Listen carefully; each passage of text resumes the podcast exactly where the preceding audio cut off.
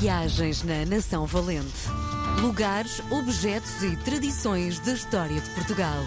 Com Helder Reis. É um dia feliz porque recebemos na tarde da RDP Internacional um dos maiores comunicadores do nosso país, Helder Reis. Podia dizer o melhor, mas Ah, depois não, tu não, não, gostas não, nada não, não, desse não. epíteto. Bom, um, Helder, eu estava outro dia a ler uma promoção um, em relação a um livro teu e tinha Hum. uma frase que me deixou encantado. Descreviam-te como um dos rostos mais acarinhados da televisão. Como é, que- como é que sentes isso? Eu acho que não é verdade. Ah, eu sinto uma pessoa muito acarinhada, mas não sinto, não sinto nada que seja. Não, não sinto que seja tanto. Há- Acho que há rostos muito mais eh, acarinhados e que o público gosta muito mais. Eu, eh, eu tenho a minha dose, não tenho nada que dizer, mas eu acho isso muito, muito perigoso, sabes? Uhum. Muito. Não, mas ser acarinhado não é mau, não é? Não, não, obviamente É ótimo, não. não é? E eu adoro, e, e- e as pessoas que me encontram na rua e me abordam sabem perfeitamente que é quase impossível ouvirem um não de um bocadinho para estar ali. Só se eu estiver mesmo ao telefone, que às vezes Hum. acontece só ao telefone e as pessoas querem também e não é? Ah, mas é muito raro eu não me dedicar um bocadinho a quem para para falar comigo. Ah, e nos programas eu tento ao máximo estar com as pessoas, que é para isso que eu estou na rua e é para isso que eu faço televisão, senão não, não aparecia de todo. Agora, ser um mais ou um dos mais, ou nem penso nisso, nem Uhum. me deslumbro com isso, Uhum. eh, nem acho que seja verdade e, eh, e acho que depois cada apresentador, como nós não estamos todos no mesmo horário a fazer o mesmo tipo de programa, depois cada um tem a sua forma de ser acarinhado pelas mesmas pessoas, portanto eh, pá, a coisa dá para todos. Sim, E isso de ser o mais e o menos, olha, eu nem penso nisso, nem vou por aí. sim. Tens a noção de quem é o teu público? Ahm, já tive mais, porque as coisas, entretanto, acabam muito por se diluir com as redes sociais. Uhum. Ahm, há pessoas que, através das redes sociais, me começaram a acompanhar na televisão e ao contrário, e as coisas estão muito diluídas. Ahm, eu sei que é uma classe mais feminina e vamos ali na casa dos 40 e 50, Uhum. mas começam a vir 30 e também tenho muitos jovens e 18 e, portanto, hum, acaba por se diluir. Mas eu acho que a fatia maior anda ali pelos 40, 50 e mais senhoras. Já viste, tens uma responsabilidade gigante. No fundo, és um exemplo e se calhar isso até pode toldar a tua forma de estar no teu dia a dia, não é? Sempre tive, sabes, Miguel. Desde que eu pisei os pés na RTP eh, no final de 99 eh, para ser o, o empregado de mesa da Praça da Alegria, ehm, que eu senti que era uma grande responsabilidade e estava calado. A minha função era bico calado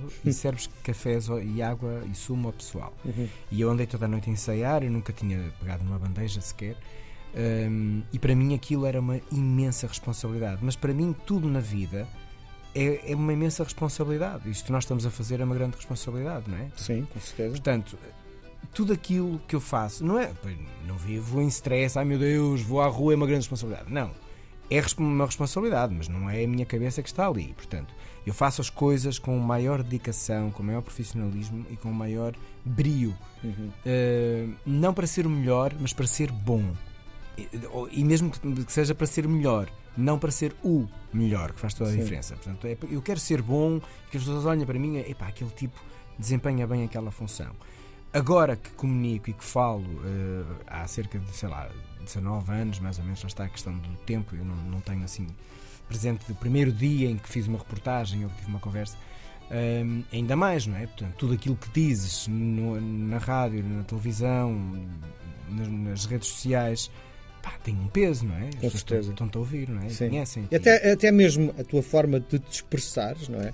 Há o cuidado de falar o bem o português, há, há o cuidado de, quando estás eh, num sítio público, ter uma atitude positiva, não é? Sim, eu. Não te estava a ver a fumar, por exemplo, em público. Eu sei que não fumas. Não, Mas não. não. te estava a ver a fumar em público, não é? Porque Não, a dar um olha- exemplo errado, não é? Nem fumar, nem beber. hum, E eu, às vezes, no- nos almoços do, da, da equipa, isto é uma coisa que interessa imenso a quem nos está a ouvir. Não, claro que interessa. Vamos a dar a conhecer a personalidade de, uma das figuras mais acarinhadas Ah, não, pelo público português. Tenho que, tenho que pedir para reverem esses textos. Quem escreve isso. Hum, por exemplo, nos programas, às vezes nos almoços, sei lá, estava a fazer um programa sobre vinhos, provava um bocadinho de vinho e não sei o quê, e, e senti que aquilo começava a não ficar bem. É certo que estava numa refeição, mas estava entre trabalho. Portanto, eu ia começar depois uma parte da tarde, ou então estava a acabar um programa e estava a trabalhar. E deixei de o fazer completamente há uns anos para cá, não provo. Às vezes, sei lá, faço uma reportagem, a pessoa faz anos, beberico espumante só mesmo para a cortesia do, do brinde, mas não bebo. Não bebo, não como, evito comer em direto. Portanto, porque eu acho que estas coisas todas é uma questão de educação. Eu estou a trabalhar, eu tenho, sabes, eu sou um bocado chato numa coisa que é. Eu trabalho e o meu trabalho está muito associado à diversão, os programas que eu faço, descontraídos, bem desportos, sempre, embora eu tente sempre passar uma mensagem informativa de algumas coisas, mas eu procuro ao máximo que o meu trabalho seja mostrar o prazer dos outros, a diversão dos outros e não o meu. Uhum. E eu não estou ali para me divertir com eles. Eu estou ali para estar bem disposto, mas para mostrar a boa disposição deles. Sim. Por isso é que eu não vou comer com eles, não vou saltar com eles, não... porque são eles que estão a fazer aquilo. E eu só estou a dizer: isto é um ambiente é incrível, este senhor vai saltar daqui, este senhor Sim. está a comer aquilo. Percebes? Sim. É diferente. Uh, não sei, eu estou a reportar o que está a acontecer. Não estou propriamente a divertir-me no meio das pessoas como um deles, porque não sou. Eu estou a trabalhar e eles estão a divertir-se. É um bocado chato e é diferente a postura de muitos dos meus colegas, que eu respeito integralmente, mas eu não estou ali para aquilo. Eu estou ali para ser muito bem disposto, para vibrar com a vibração dos outros mas uh, lá está, até porque me permite comunicar depois tudo o resto muito, de uma forma muito mais isenta, muito mais objetiva uh, e para mim muito mais digna. Mas é a minha forma Bem, de encarar. Faço ideia em casa, depois quando estás no teu quintal, no fim no teu forte, é de, ca de caixão à cova, não é? Comes mas tudo. Aí, yeah, mas aí pode ser, porque é Sim, meu. Portanto, claro. é meu, estou no meu sítio, estou com os meus, ou estou sozinho, então uhum. então sou aquilo que eu quiser. Agora, em Sim. frente a uma câmara, Sim. não. Muito bem. Mas já fiz as minhas inconsequências, Sim. portanto já, já, já tive. Em 20 anos acabas por fazer muita porcaria. Sim. E quando às vezes. No fundo é tudo uma aprendizagem a nossa vida, não é? Faz parte, mas eu fui-me burilando noutro sentido. Sim. Olha, temos tempo, mas tem que ser rápido. Esta é pequenina. Então vamos a isso. Algoés.